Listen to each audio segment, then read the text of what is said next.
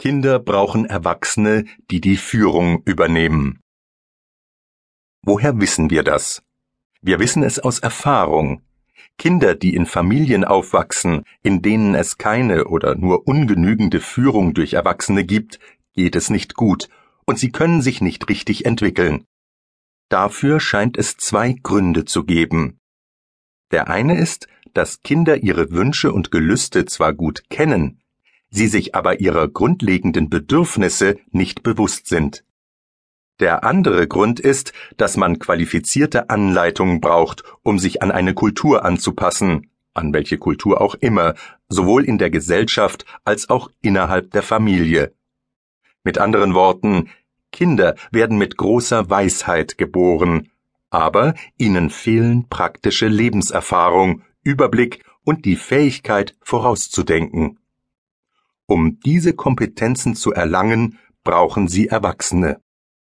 Wir müssen unbedingt begreifen, dass Führung und Erziehung völlig unterschiedliche Dinge sind, auch wenn die beiden Begriffe ständig miteinander verwechselt und im täglichen Sprachgebrauch sogar synonym verwendet werden.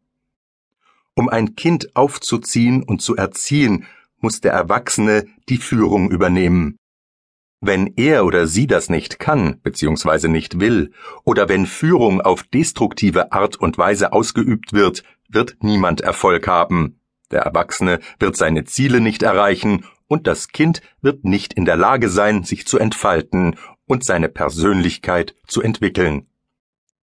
Exakt formuliert müsste die Überschrift dieses Kapitels folgendermaßen lauten um fruchtbare und tragfähige Beziehungen zwischen Erwachsenen und Kindern aufzubauen, müssen die Erwachsenen die Führung übernehmen.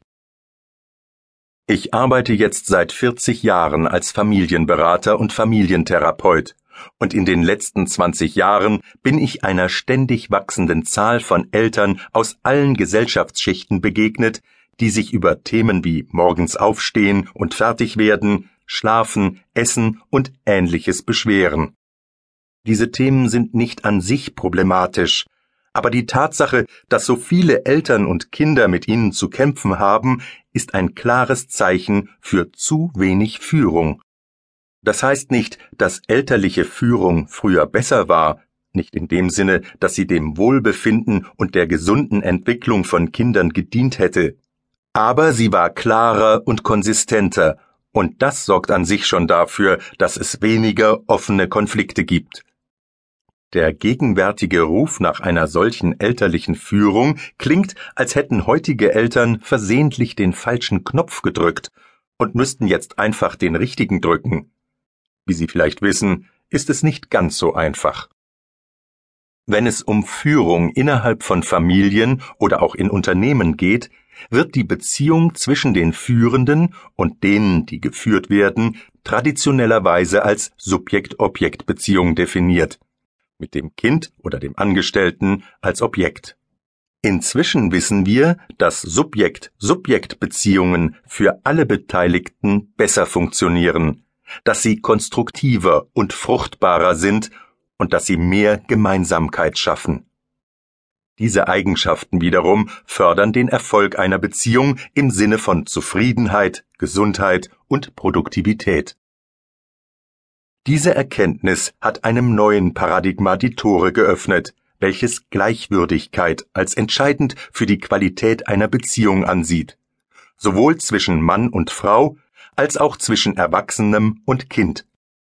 Die ideale durch Erwachsene ausgeübte Führung ließe sich folgendermaßen beschreiben. Sie ist proaktiv, empathisch, flexibel, dialogbasiert und fürsorglich. Proaktiv zu sein bedeutet, dass man als Erwachsener in der Lage ist, seinen eigenen Werten und Zielen entsprechend zu handeln, anstatt lediglich auf das, was das Kind sagt oder tut, zu reagieren. Empathie ist die Fähigkeit, einen anderen Menschen wirklich wahrzunehmen.